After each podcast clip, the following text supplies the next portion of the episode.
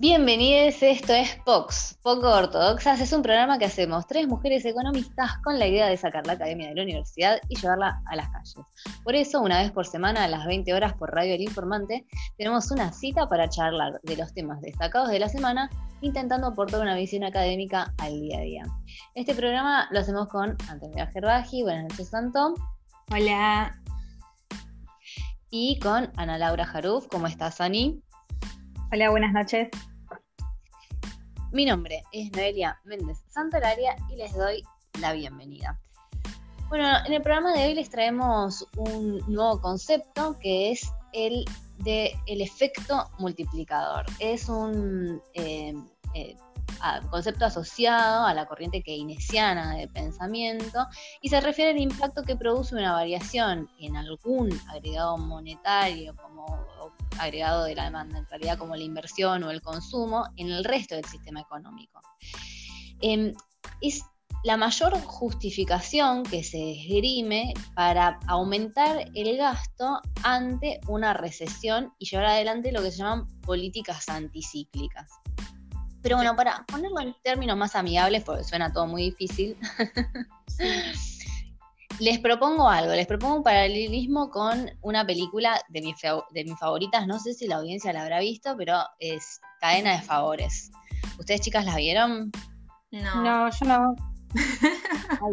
Menos culturas eh, cinematográficas me parece que por acá. Bien No, bueno, igual es un como tipo, ya creo que entra en la categoría de clásico porque hace muchos años que la filmaron. De hecho, tenía el mismo protagonista que la película Sexto Sentido, al pequeño niño que es gente muerta. Pero es niño en la, en la, en la cosa, en la película esta también. En esa también es niño. Ah, y por favor, sí se puede ver. Sí, sí, sí, y cumple con la regla de, Hollywood, vieron que los niños famosos este, después terminan re mal, bueno, tienen un presente. A lo Macaulay Culkin. Exactamente. Este, pero bueno, esta. perdón. Eh, sí. Quería. No, porque me vas a acordar algo que yo pienso, no sé si a ustedes también les pasa, pero cuando veo estas películas o series donde hay chicos chiquitos actuando siempre lo que pienso es, a mí me costaba tanto aprender un parrafito cuando era chiquita, ¿cómo hacen para memorizar y poder hacer toda una película a estos niños? Y les pagan. un verdadero prodigio. Primero que si te pagarían millones, quizás te, hubieras esforzado un poco, un poco más. por la plata baila el moro. Yo, ¿sabes qué? Me aprendo la Biblia si me pagan lo que le pagan a esos chicos. no, no. Pero sos una criatura. Sí, pobres, igual hay muchos chicos que te juro que a veces me, me dan pena. Pero no, posta, yo a veces hay unos niños que realmente pienso en el trabajo infantil de los de esos chicos actores porque son horas y horas y encima después tienen que estudiar, tienen que ir a la escuela. No sé si vieron la serie Menudo, me van a bardear por esto. No sé si la vieron. No, en Amazon Prime. No la vi. Bueno, pero también habla de cómo explotan a los niños estrella. eso es un tema, podemos hablarlo en otro programa, el tema de los niños sí. Perdón, perdón, me acordé otra cosa. mis hermanos, eh, que era, viste, eh, hermana babosa, son muy lindos y cuando eran chicos actuaron en muchas publicidades. Eran más cortas igual, viste, porque se filman en un día. Pero los he acompañado de esos estudios de grabación y la verdad que son unas horas largas, es verdad. Ah, Nosotros comíamos comíamos, comíamos, y ellos actuaban, actuaban. Vivían de la explotación de tus hermanos. Ella era la, la manager, ¿viste? Bueno, no, antes de que esto se pase a claro oscuro y, este, hablemos de explotación infantil, les cuento sobre, sobre la película. Porque el, eh, vendría, vendría a ser así el argumento. Este pequeño niño que va a la primaria tiene un proyecto escolar y para el proyecto proponen hacer dos favores a dos personas y que esas dos personas a cambio le hagan dos favores a otras dos personas. O sea, él empieza con dos favores y después se multiplican en cuatro favores. Em, y es famosa la escena donde el nene dibuja la pirámide de, favores en el pizarrón y donde se ve claramente el efecto exponencial que tienen estos dos pequeños favores con el que él inicia. Estafa piramidal. y vayan al programa de post que ya contamos cómo eran las estafas piramidales. Podemos seguir. Es cierto, pero bueno, es, para esto es un esquema para una buena causa y hay un montón de historias muy conmovedoras que se entrelazan a lo largo de, la película. Em, les voy a, o sea, esto para que no nos vieron, se tapan las orejas porque la película no termina muy bien eh, para el protagonista em, y eso nos da una pista de por qué por ahí no terminaría tan bien para los hacedores de política pública la, eh, eh, la política contracíclica. Vamos a un ejemplo concreto. pongámosle que el Estado decide gastar 10 pesos en asistencia social. Los beneficiarios de esa política no, suelen tener capacidad de ahorro, entonces viven lo que se llama al día y esos 10 pesos se trasladan directamente al consumo para comprar, por ejemplo, en la verdulería una manzana. Y suponiendo que el verdurero te da una factura, de esos 10 pesos que recibes, sí, vamos a suponer. Eh, de esos 10 pesos que recibe, dos tendría que pagar al Estado en concepto de IVA. Así que ya el Estado empieza a recibir. Y vamos a suponer que ese es el único impuesto a los fines de la simplicidad del ejemplo. En realidad son bastante más y entonces en breves les va a contar un poco de las nuevas disposiciones sobre los pagos de Mercado Libre para que disfruten. claro. Este, pero volviendo al verdulero, eh, se queda con 8 pesos, luego de pagar sus impuestos, y con 5 le paga a su proveedor de manzanas. Un peso lo usa, por ejemplo, para pagar el agua, un servicio, y se queda con 2 pesos por su trabajo. Ahora, la empresa de agua es estatal, vamos a suponer un AISA. Los dos pesos del sueldo, de los dos pesos del sueldo de verdulero, uno, de estar en blanco, debería tributarle al Estado en concepto de aportes y contribuciones. Entonces, el Estado empezó con un gasto de 10 pesos y ya está recuperando dos de IVA, uno de aportes y contribuciones y uno de agua. O sea que ya recuperó cuatro. Y esa es la primera vuelta que da ese dinero en la economía. Porque después podemos pensar que el proveedor de manzanas, que cobró esos 5 pesos, también debe tributarle al Estado, eh, también paga sueldos y, los sueldos también tributan.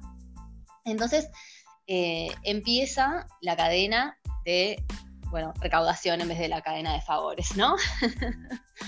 aparte, con lo que gana poner el verdulero, juntó más plata y se quiso comprar unas zapatillas. Entonces lo mismo. Las zapatillas pagan IVA. Después el sueldo del, del que vende la zapatilla y así va. Esa plata se va como reproduciendo.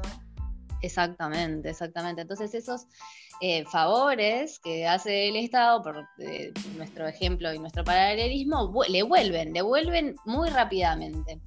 Algo que no le pasó al protagonista de nuestra película y que es algo también que puede no pasarle al Estado este, o en, la misma potencia que, que está esperando. Porque ¿qué pasa con un alto porcentaje de informalidad en la economía como tenemos en Argentina? ¿no? O sea, el efecto multiplicador empieza a ser menos potente. Y si esa plata se va para el mercado del dólar blue, por ejemplo. Olvídate, el, no, hay quiere comprar dólares, tenés que comprar otra cosa y esa plata ya está. O sea, te puede comprar en vez de favor, es como una puñalada en contra. Otro ejemplo que quizás también es como más intuitivo, tiene que ver con la creación de dinero. O sea, se dice que cuando un banco le presta dinero a alguien, o sea, me, presta dinero a mí, yo voy, o sea, va alguien y deposita ahorros en un banco. Con ese dinero el banco saca una parte que la tiene que guardar como reservas y el resto lo presta. Y se lo presta a otra persona. Y la otra persona con eso, bueno, va, se compra lo, lo que sea para que lo sacó y por ejemplo, si con eso yo fui, compré algo, esa persona que recibió el dinero quizás va con eso y lo vuelve a depositar en, su cuenta bancaria. Y eso a su vez vuelve a ser prestado a otro. Y así se va multiplicando. Y así es como se habla de lo que se llama la creación secundaria de dinero, que es la que hacen los bancos a través de los depósitos y, la, y los préstamos. Claro. Eh, digo, esa es otra, otra rueda. Claro, pero el, la, basta con, con el fin de que se active la economía, digamos. Sí, sí, porque hay el efecto multiplicador del gasto. Claro, eso es lo que está. Ah. Sí, sí, sí. Exactamente. Fue técnico. Ay, me decía, tuve como un déjà vu con la carrera de licenciatura cuando fuimos a la facultad. Este, pero bueno, para, para eh, incluirlos a ustedes, nuestros oyentes, les lanzamos la consigna y les queremos preguntar si alguna vez algo que vieron les volvió y les volvió multiplicado o si lo suyo solo es dar, dar y dar. o recibir, recibir, recibir. Uh, También. Acá ya tiene que arrancar con la consigna, no, yo le quiero responder. Tal cual.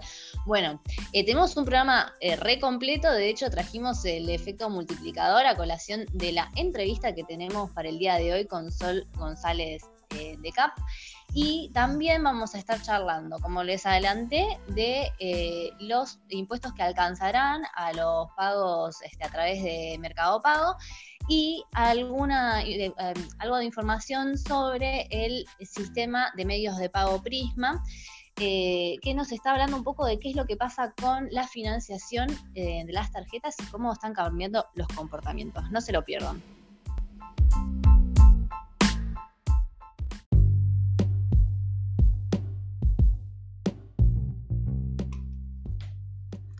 Continuamos ahora con el tema de la semana. Como adelantó Noé hace un ratito, vamos a hablar de un informe que sacó Prisma Medios de Pago la semana pasada para evitar confusiones, Prima Medios de Pago es la empresa en realidad dueña de Visa, es la que maneja los plásticos, no solamente de Visa en este caso, también emite otro tipo de plásticos, pero para que se entienda, eh, estuvo mucho en las noticias el año pasado, no sé si ustedes se acuerdan, chicas, por el tema de, una denuncia que se hizo por monopolio hacia Prisma. Bueno, había todo, todo un tema fuerte porque lo que pasaba era que Prisma, que a su vez es Visa, o sea, los bancos eran dueños de Prisma y Prisma operaba con los bancos. Entonces, cuando, te quisiste acordar, había como un negocio doble vía donde era ganar, ganar. Del otro lado del mostrador estaba Prisma. O sea, de un lado estaba Prisma y del otro estaba Prisma.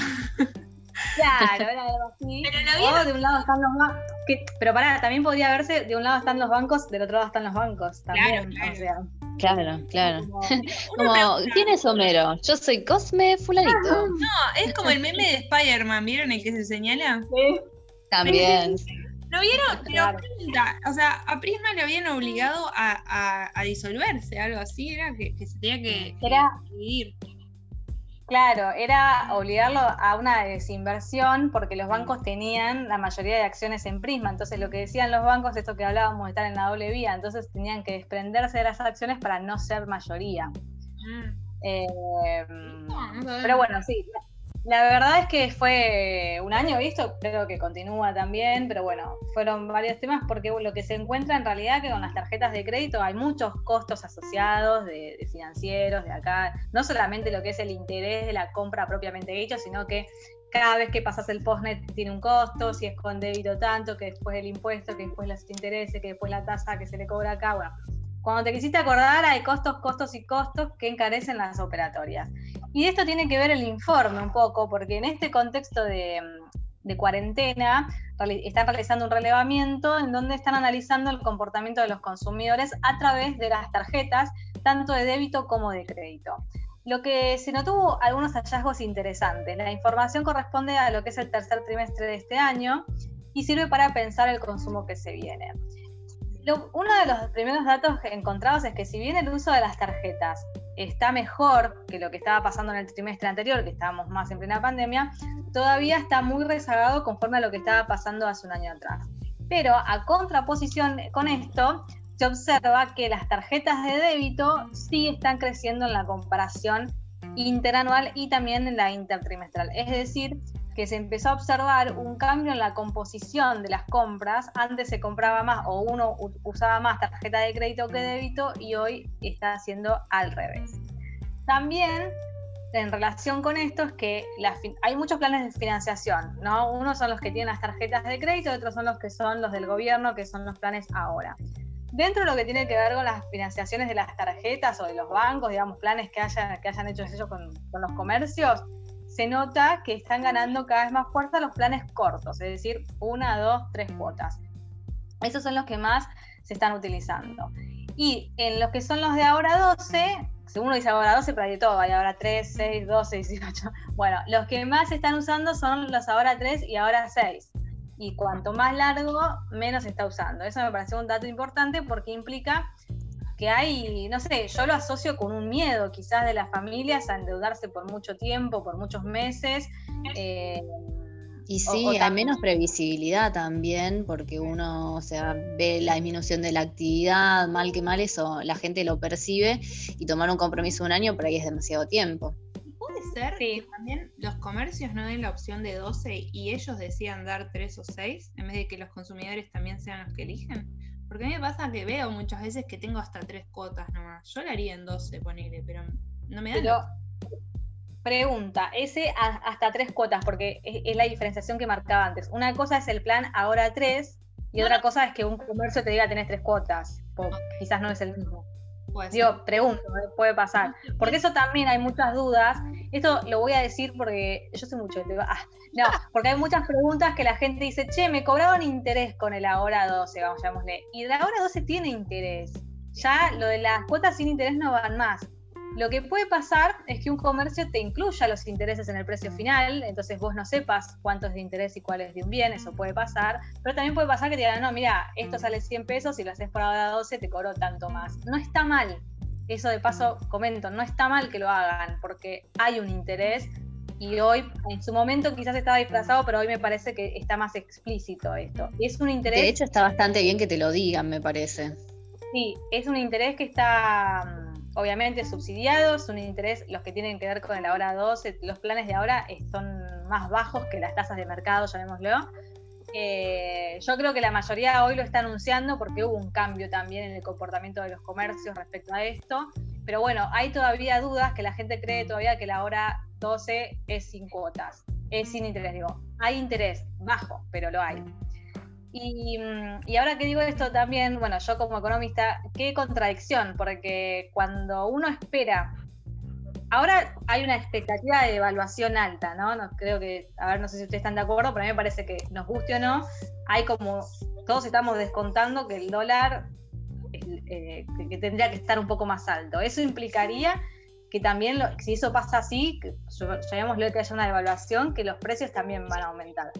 Siempre que uno espera que haya una inflación alta, en realidad cuanto más largo los plazos de la hora es mejor, porque vos ya te asegurás un interés del 15-20% en estos casos, dependiendo del plan, que es bastante bajo para lo que es la tasa de mercado.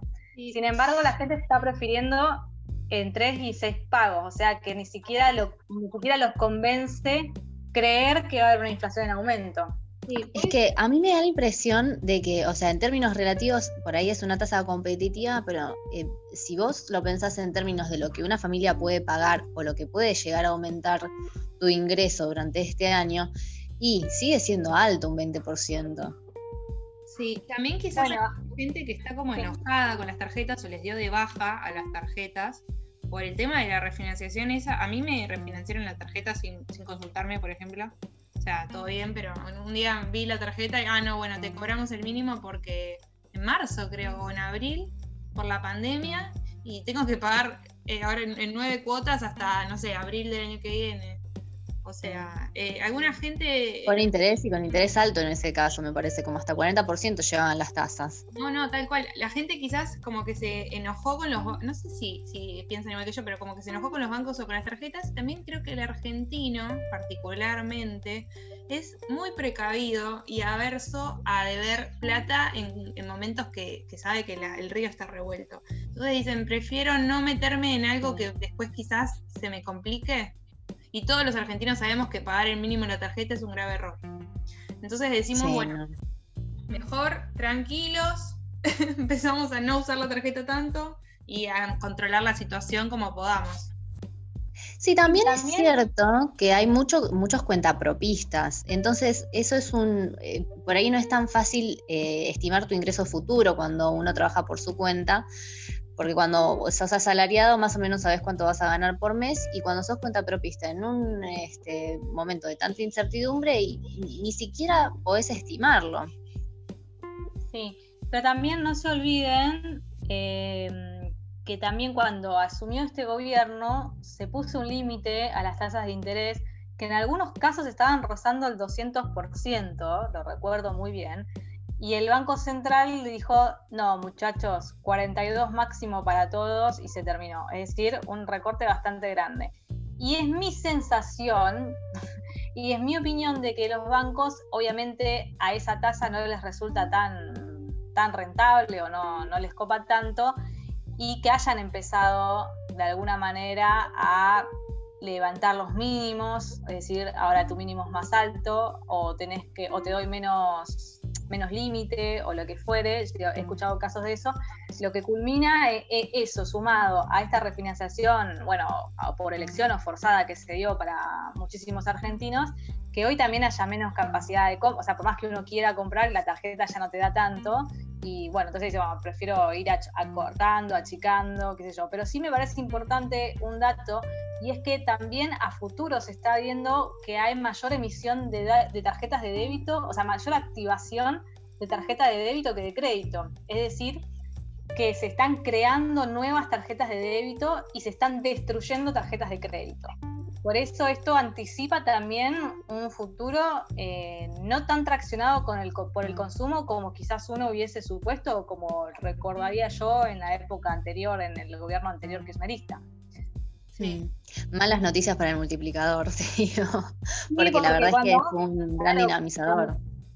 Sí, cuando vos contabas es eso, pero también creo que tiene que ver esto ¿no? que dijiste muy interesante. Uno ya eh, no está seguro de si va a tener una, o, no sabe si vas a tener un aumento de sueldo o de cuánto, o si vas a poder seguir facturando en el caso que seas cuenta propista. Ante la duda, uno empieza a hacer planes de más corto plazo y bueno, habrá que ver cuando pase toda esta situación eh, pandémica cómo se, cómo se acomoda esto. Vamos a estar, Pero, bueno, vamos a estar atentos a todo lo que pase para contarlo en el programa Claro y ahora yo les voy a seguir con este tema en el Abro Hilo si me siguen, porque vamos a hablar de Mercado Pago. Excelente.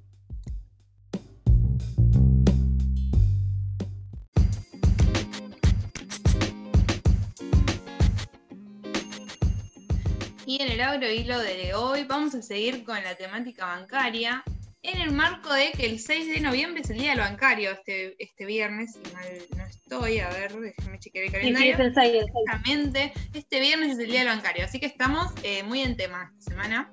Les mando un beso a todos los amigos bancarios, que los quiero mucho.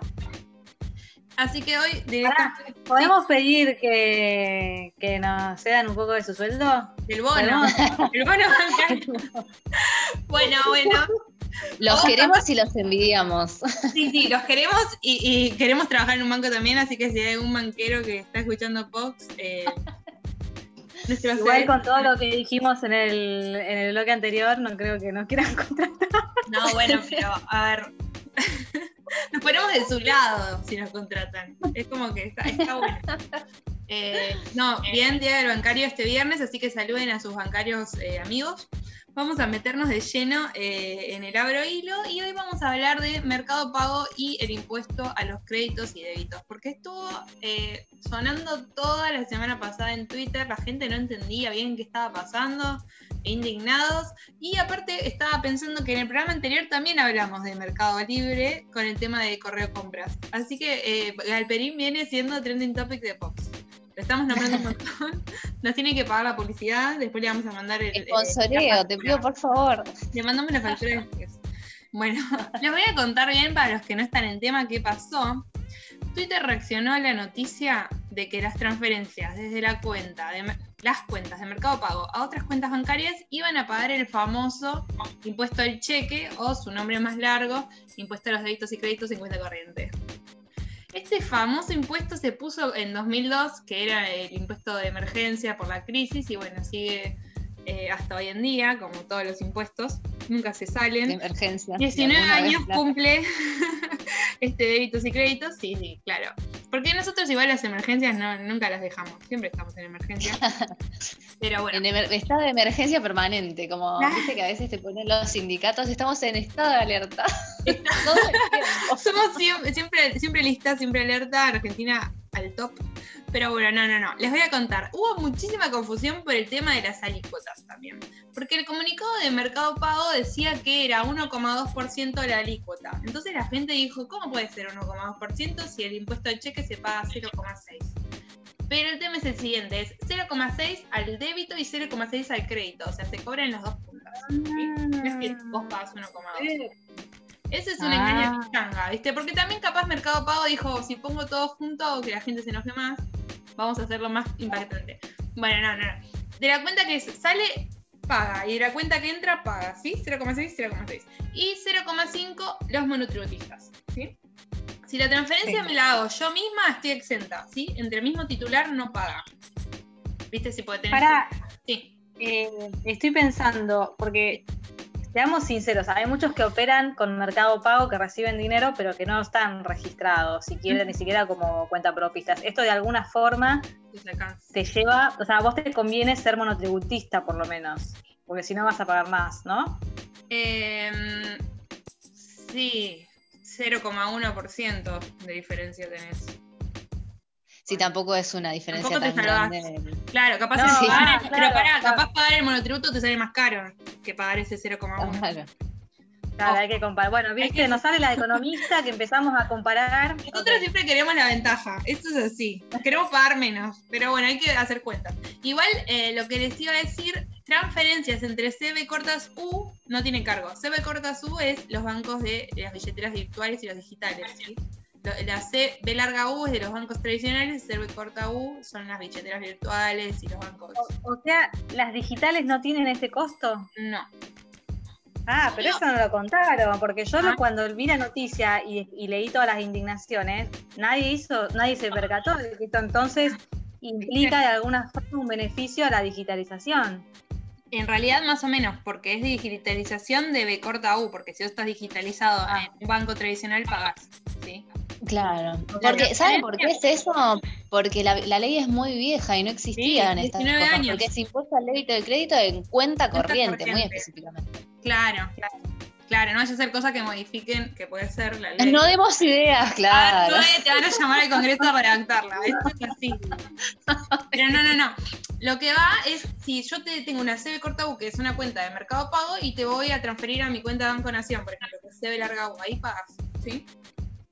Hmm. Si yo, te, si yo de Mercado Pago me, transfiero a Mercado Pago Ana, ponele no. ¿Me corta U y corta U no? ¿Está bien? Bueno. Ok. Ok. Entonces, eh, por eso te digo que hubo mucha confusión y mucha gente pidió que se vaya aclarando más el tema porque no, no estaba muy en claro entre los usuarios. Y primero que, bueno, cuando hay confusión, la gente también se indigna peor y todo se hace una pelota gigante y bueno, ya todo lo que conocemos. Pero vamos a leer un par de tweets que estuve ahí seleccionando. Que bueno, empezó, empezó. Ah, aparte hay un fenómeno que no sé si vieron, que ahora te piden que le transfieras el dinero en vez de pagar con Mercado Pago QR. ¿Vieron? No sé si alguna vez les pasó. Porque no me pasó nunca. Vos puedes o o pagar, como que te cobran cierta comisión, pero si es eh, transferencia de entre dos personas, no te están cobrando comisión. ¿Qué es eso de enviar dinero? ¿Qué diferente? Ah, hmm. Otra vez, o sea, ya, oh, estamos no, Tendríamos que cobrar por estas cosas, chicas. No, bueno, pero lo que pasa es que decían, bueno, envíame el dinero, en vez de ponerle que vas al chino, el chino te hacía que le envíes el dinero en vez de cobrarte con QR, ¿sí? Entonces se ahorraba la comisión de Mercado Libre. Hmm. Pero bueno, ahora va a tener que pagar el impuesto, porque quizás lo, el Estado vio que la gente estaba haciendo eso y dijo, minga, no, así no funciona. Y pin, impuesto. Entonces, ahí fue donde la gente empezó a preguntar. Arroba Vladinov Gorod pregunta. O sea que cuando compren el o sea que cuando obvio. O sea que cuando compren el chino de la esquina voy a pagar 1,2 más. No, Vladinov no es así, sino que 0,6 y eh, el chino va a pagar 0,6. Sí te hace que sea transferencia, ¿sí? Si es con QR es otra historia. Por eso les mencioné este ejemplo de los que te hacían transferirle en vez de pagar con QR. Bueno, arroba Martín River CR pregunta. No, el impuesto son por transferencias. No, le respondió. No, el impuesto son por transferencias, no por compras. Otros usuarios decían que les habían descontado 7% y que les estaban cobrando impuesto de más. Pero esa es la comisión que cobra Mercado Pago. Reina la confusión, ¿entienden? La gente empieza a mezclar todo, piensa que es el impuesto, pero en realidad es la comisión de Mercado Pago que te cobra y así todo se hace una pelota que al final terminan pensando que están pagando el impuesto del 7%. Después, boca, arroba bocas alegría 77 dice, en este país hay más impuestos que habitantes. Ah, bueno. Arroba no sé, no tengo hecha la cuenta, pero creo que no. No, mentira. No, no hay tantos. Arroba X y en bajo potasio dice, si se mueve, ponele impuestos. Si se sigue moviendo, regúlalo. Y si deja de moverse, subsidialo. ¿Qué opinan de esta frase, Foxy? Ay, ese es mi favorito. Estuvo muy bueno este tweet de X y en bajo potasio. Eh, el tweet de la semana, le vamos a decir. Y bueno, nada, básicamente espero haberles eh, traído certezas de toda esta confusión. Pero esto fue lo, lo que pasó. Sí, en realidad es ya cuando nació este impuesto, o sea, si hacemos historia, para los que tienen un poquito más de 30, como en mi caso, ya fue un escándalo cuando lo pusieron, pero hasta ahora por ahí lo tenía el común denominador de la gente, no lo tenía que pagar. Ahora con la ampliación de, de Mercado Pago y esta, este, como cuenta propiarización o el trabajo por su cuenta de muchas personas empiezan a enterarse de estas regulaciones porque, vamos a decirlo, es injusto para un comercio que, siempre pagó el impuesto al crédito y débito competir con alguien que no lo paga. Ahora, lo que está mal es el impuesto. Claro, y acá me la Bueno, esa es mi opinión, porque realmente ah, es una locura grabar las transferencias bancarias cuando lo que se se apunta siempre es ampliar la bancarización. A mí me sorprende la creatividad también. Cuando a alguien se le digo, bueno, ¿qué podemos grabar? Bueno, ¿dónde se mueve mucha plata? Dijeron, ¿no? Porque en realidad, chicas, este impuesto recauda mucha plata. No es chiste. Muchísimo. o el, 1,2% de todas las transferencias. Y por eso, los volúmenes, o sea, pueden, o sea, es un montón. Primero que es IVA, el que más recauda, después ganancias, y el tercero es este impuesto al cheque. Que si no sabían, el destino de esta plata es el ANSES. Dato. Así que bueno, está estamos bueno las jubilaciones con nuestras transferencias de mercado pago, pero eh, es un poco zarpado la cosa. Sí, sí, es así. Recauda, mucha plata y ahora va a recaudar más. Eh, sí, o menos en realidad, porque justamente lo que los chicas, quiero igual quiero decir que me resultaron ser las liberales menos pensados, pero bueno, esto es siempre criticado desde un grupo especialmente económico, político, si se quiere, porque en realidad lo que dice que en realidad a la larga uno busca recaudar más, pero lo que termina haciendo es desincentivar el uso de este tipo de, instrumentos y llevas todo a, como se dice hoy, 100% barrani, a, la informalidad, a pagar en efectivo y eso a, la larga te, termina resultando peor que antes. Es que es la Exactamente. Un día en, un, en, un, en, una consigna de la semana tenemos que hablar de la curva pero cuando uno ya llega a un punto que los impuestos son tan altos, genera lo contrario a lo que quiere hacer, que es recaudar más. Pero bueno, no vamos a seguir hablando de impuestos porque sabemos que es medio pesado, pero sí vamos a hablar de ANSES, como les contaba, el destino de este impuesto, con Sol de Cap. Pero antes un tema musical.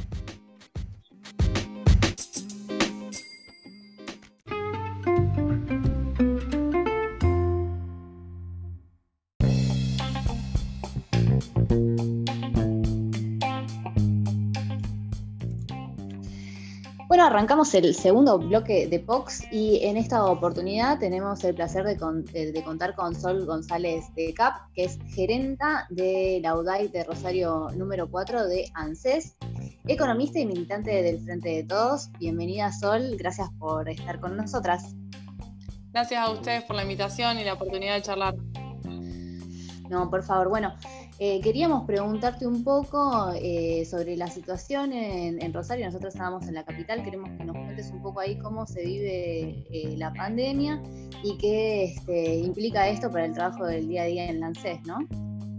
Bueno, sí, Rosario, como ya sabrán, está, continúa en una etapa muy crítica de ocupación de camas y de, de casos que venían superando los mil casos diarios eh, con lo cual, tal vez acá, a diferencia de lo que pasó en el AMBA, que estuvo más concentrada la, época de contagios y, bueno, como el, pico estuvo más en, los meses de, agosto y julio, acá llegó esa situación en septiembre, octubre. También obviamente eso tiene que ver con el gran intercambio que hay entre Rosario y el AMBA, que bueno, obviamente lo que lo que fue inmunizándose allá empezó a llegar acá y con un pico bastante sostenido. Así que estamos en una situación bastante, bastante grave y crítica de la pandemia que se fue que se fue eh, proyectando en el tiempo, ¿viste? No, estamos como no encontrando por ahí ese, ese aplanamiento de la curva y bueno, obviamente la provincia y la nación están trabajando de forma conjunta para ver de qué forma estabilizar la situación sanitaria sin tampoco descuidar del todo eh, la actividad económica, que bueno, es un gran desafío, por supuesto. Tal cual. ¿Y el ANSES se vio afectado por, por, el funcionamiento de, por la pandemia? Sí, ANSES em, durante el primer mes de, cuarentena estuvo cerrado. Em, apenas llega Fernanda Raberta al organismo, lo que hace es declarar a ANSES como actividad esencial. Y en mayo comenzó la apertura del organismo eh, hacia la atención de público. Em, nunca estuvo del todo cerrado el organismo porque siempre se siguieron recibiendo muchos trámites de forma virtual. Em, la atención virtual es uno de los, de los mecanismos que, que, se encontraron para canalizar todas las atenciones que, que, realiza diariamente ANSES, que van desde, bueno, desde protección social para los embarazos hasta el cobro de fondos de desempleo, pasando por jubilaciones, son muchísimas las prestaciones que hoy el Estado canaliza a través de ANSES y es por eso que nunca estuvo del todo cerrado el organismo.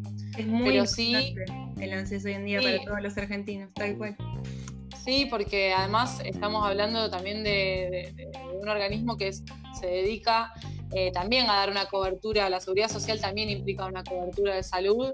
De hecho, hay hasta inclusive altas de obras sociales que pasan por ANSES eh, cuando, por ejemplo, cuando los jóvenes cumplen más de 18 años, eh, concurren a ANSES sus padres con un certificado de alumno regular para que continúen teniendo una prestación de una obra social. Desde eso hasta, bueno, obviamente los niños y niñas que siguen naciendo, eh, las personas que continúan falleciendo y sus familiares necesitan recurrir a, la pensión derivada de, ese, de esa persona.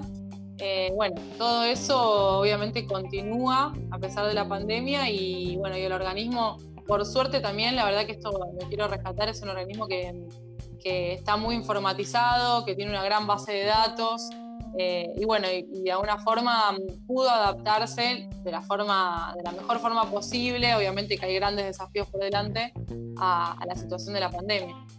Sí, es que más esencial que todo lo que estás mencionando, creo que bueno, los médicos, pero es bastante, es súper esencial el ANSES. Pero, Sol, ¿te puedo llevar al FGS un segundo más allá de lo que, lo que hace el ANSES, que es súper importante? Sabemos que también detrás eh, está el FGS, que hoy en día está muy en boca por todo el proyecto de protección para, para, el, para el FGS, que fue medio, los últimos años quizás... Eh, utilizado, para, no voy a dar objetivos, pero bueno, ¿cómo viene evolucionando estos, en estos años el FGS? Que también es muy importante para que el ANSES pueda cumplir con sus tareas. Sí, el FGS eh, es el Fondo de Garantía y Sustentabilidad. Eh, es un fondo que básicamente se encarga de que todos los aportes de los trabajadores y las trabajadoras eh, se inviertan y puedan tener un desarrollo y una sustentabilidad en el sistema previsional en el mediano plazo. Em, este fondo em, fue, fue perdiendo activos, tuvo una caída muy importante en los últimos cuatro años. Y otra característica de lo que sucedió en ese proceso es que las inversiones de este fondo comenzaron a utilizarse para eh, gastos corrientes. Esto quiere decir, es como si, algo que yo tengo como un activo que tiene que evaluarse a través del tiempo para poder financiar el día de mañana jubilaciones, obviamente en una sociedad donde la esperanza de vida cada vez es mayor, donde incluso también eh, los aportes de los trabajadores registrados son cada vez menos, porque también es una característica del mundo laboral, el FGS venía a contribuir a esa posibilidad de que los aportes de hoy se inviertan para el día de mañana darle sustentabilidad al sistema. Bueno, muchos de esos activos eh, durante los últimos cuatro años, por ejemplo, a través de la reparación histórica, se empezaron a utilizar para gastos corrientes. Eh, el proyecto de protección del Fondo de Garantía y Sustentabilidad que hace poquito se trató en la Cámara de Diputados tiene que ver con revertir ese proceso de, remate, si se quiere, del FGS, eh, porque si bien se considera que es importante algunas políticas que se llevaron adelante como la reparación histórica, que la reparación histórica, para también para los que nos están escuchando y a lo mejor no están en contacto con el mundo previsional, fue una política que desarrolló el gobierno de Cambiemos para, de alguna manera, minimizar la litigiosidad de los juicios previsionales, es decir, estas personas que hacían juicio al ANSES porque su haber previsional era menor al que eh, les correspondía por los años de aporte, por un montón de motivos. Eh, se firmaron acuerdos, uno de ellos es la, reparación histórica. Bueno, eh, lo que, eso está bien, perfecto, porque la verdad es que sabemos que es una gran deuda con, con los jubilados y las jubiladas, que esa reparación histórica es necesaria. Lo que está mal es que se haya hecho eh, se haya asumido un compromiso de pagar un gasto corriente, como son las jubilaciones, que se pagan mensualmente, con activos de un fondo que mm. eh, tiene mucho que ver con las jubilaciones futuras, ¿no? Claro. Eh, ese es el compromiso que, que, tomó el gobierno anterior y también a lo mejor, digo, porque cuando nosotros estudiamos un poco esto, de qué se trata, por qué se hizo así, hubo en todos los pronósticos, em, se pensaba que iba a ser un gasto que, iba a durar algunos años. Es decir, que esos jubilados y jubiladas tal vez tenían una esperanza de vida de, X cantidad de años y que ese fondo iba a empezar a, esa, participación de la reparación histórica en el FGS iba a mermar. Em, pero la verdad es que el cálculo es que la reparación histórica implica un gasto del 0,4% del PBI hasta al menos el 2024. Eh, un 0,4% del PIB es un gasto muy alto. Sol, ese dato que acabas de, mencionar, yo la verdad no lo conocía y, estoy impactada, es un montón. Sí, sí, sí, lo que ellos suponían es que el, pico iba a estar en el 2018 y que luego iba a empezar a disminuir eh, y que, bueno, implicó en el 2018 un 0,4 del PBI de ese año, pero desde ese momento eh, está implicando un 0,4. Sí, sí, sí, no. Claro, y que todo eso lo financie el, mismo lugar, el, Fondo de Garantía de Sustentabilidad. Exactamente.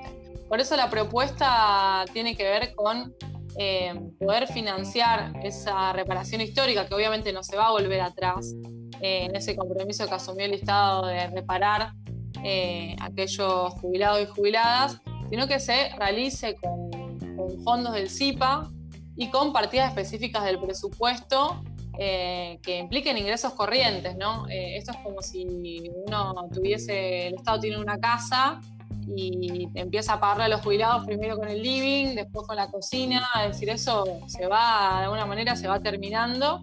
Y además lo que comprometes es eh, la posibilidad de el día de mañana pagarle a las, jubilaciones a las generaciones futuras, ¿no? Eso es lo grave. Sí, eso es, sí, siempre es preocupante y un tema de debate. Y mm, solo hace unos días también, bueno, nosotras te seguimos en Twitter y vimos que te juntaste con, compañeros de otros países de Latinoamérica para pensar un poco, ver cuál es el futuro de la seguridad social.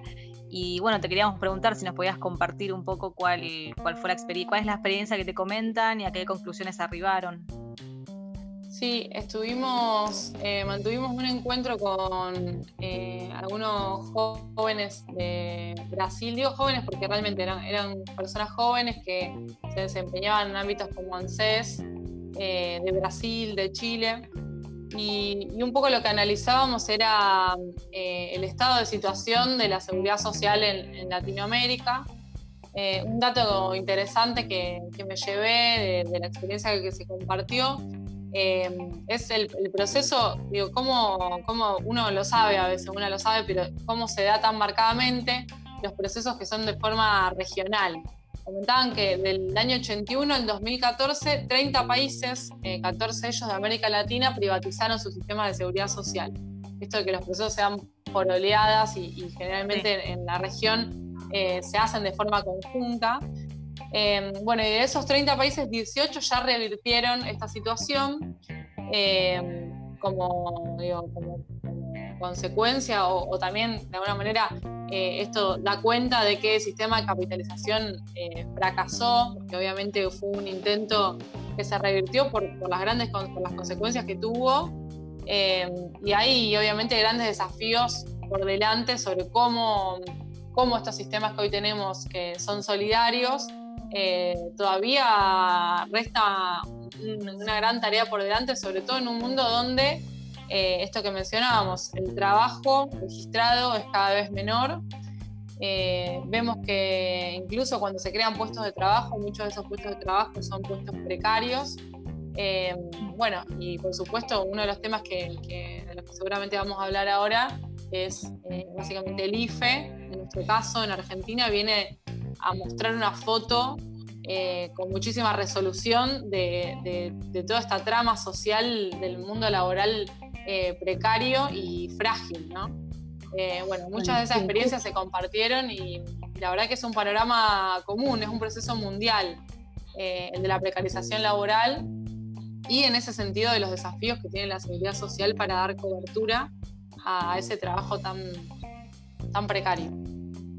Exactamente, bueno, justo me diste el pie porque te íbamos a preguntar sobre la continuidad de IFE. No sé si tendrás alguna información sobre cómo están pensando continuar la política, si tal vez se transformará en algo más focalizado o va a mantener estos criterios de universalidad que, está teniendo.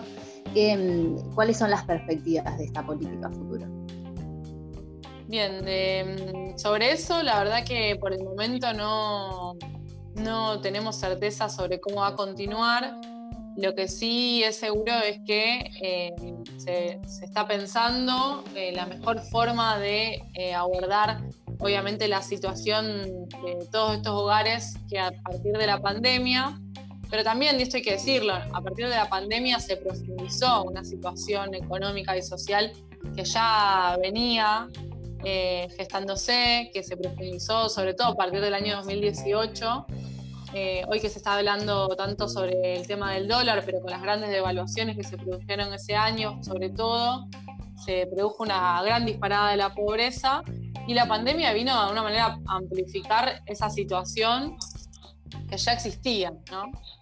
Eh, obviamente eh, esta política fue una política pensada para compensar la pérdida de ingresos de muchos hogares, sobre todo los hogares que tienen como como fuente de ingreso eh, actividades que, a lo mejor se vieron afectadas por la situación del aislamiento, pero también eh, aquellos hogares que no tienen un miembro que trabaja de forma registrada. Digo, el IFE vino también en parte a mostrar ese mundo. Digo, eh, hay 8,9 millones de hogares que recibieron este beneficio. muchísimos de ellos son la persona beneficiaria eh, se trata de una persona que o, bien tiene un trabajo informal o eh, está desocupado, ¿no? Eh, es un 61,7% de la masa de beneficiarios del IFE, está representada por trabajadores informales o desocupados. eso si no contamos a las beneficiarias de asignación universal por hijo, que son otro 27%, que las podemos asumir también como trabajadoras informales o desocupadas en muchos casos. Em, entonces, bueno, em, es obviamente un sector de la sociedad que hoy está necesitando de, la ayuda del Estado y que a la vez em, es necesario que ese sector, por un lado, no caiga por, debajo del nivel de pobreza, pero por otro lado también que tengan el bolsillo eh, para consumir y para, reactivar la economía, algo que por ahí a veces se entiende al revés, pero eh, a mí me gusta puntualizar en esto, son los beneficiarios del IFE, son los jubilados, son las personas, los trabajadores, los que financian el sistema de seguridad social y no al revés. como hay una idea de que eh, el dinero que, va en asignaciones universales, eh, o en jubilaciones de la mínima, o en pensiones universales, parece que se restara de la masa de dinero de ANSES cuando en realidad son personas que utilizan para consumir y que todo ese dinero va de alguna manera a financiar el sistema de seguridad social, que sin actividad económica eh, es un sistema insostenible. Claro, el efecto multiplicador del gasto, del gasto público. Exactamente, exactamente, porque la mayor parte de los ingresos del sistema provienen de impuestos. Eh, ah, cada vez más provienen de impuestos. Teníamos esa, esa duda, Sol. Eh, o sea, sabemos que todos los trabajadores formales aportan al, sistema, pero también tenemos una parte impositiva, ¿no? Sí, por supuesto. El sistema se financia fundamentalmente a partir de impuestos, eh, mayoritariamente del IVA, eh, hoy del impuesto país también. financian en gran medida impuestos y en, segundo orden los aportes y las contribuciones. Bueno, eh, mencionaste el IVA, que el IVA lo paga el más pobre hasta, el más rico, así que... Exacto, lo, paga, lo paga sobre todo el más pobre porque es el que el que mayor propensión a consumir tiene en términos económicos y el que en términos coloquiales eh, gasta todo lo que todo lo que gana, ¿no? Entonces eh, es una realidad que, el IFE tiene, tiene muchas aristas interesantes en, lo que muestra. Este, otra de ellas es que la mayor parte de las beneficiarias son mujeres y eh, el, volumen importante de beneficiarios está en los jóvenes entre 25 y 34 años. Son 3 millones eh, los beneficiarios que tienen entre 25 y 34 años. Lo que habla también de, un gran déficit laboral eh, en ese sector, en el sector joven, donde en teoría es la, la mayor actividad laboral, ¿no? Claro, los sectores más vulnerables podríamos identificar a los jóvenes y a las mujeres también, este, especialmente beneficiarios de este nuevo instrumento que viene por ahí a suplir eh, una, una, falta de llegada del Estado hacia esos sectores que habían caído del sistema formal, por decirlo de alguna manera.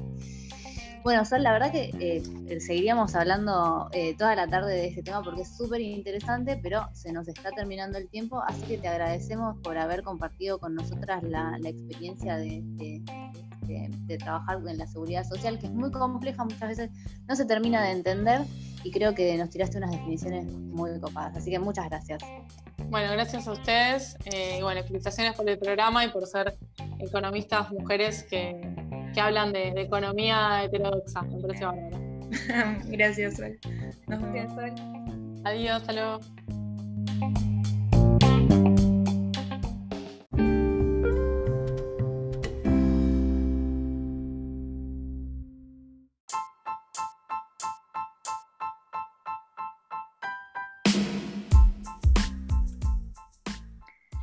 llegamos al final de este programa de Pox. Muchas gracias a todos por estar ahí. Recuerden que pueden seguirnos en redes, ¿no es cierto, Anto? Claro, nos siguen en Twitter e Instagram como Poco y Más Ortodoxas. Y si quieren volver a escucharnos, nos escuchan en Spotify como Pox Poco Ortodoxas y YouTube también Poco y Más Ortodoxas. No se olviden de suscribirse. Excelente. Bueno, chicas, las despido hasta el martes que viene. Les dejo un beso y nos estamos viendo. Chao.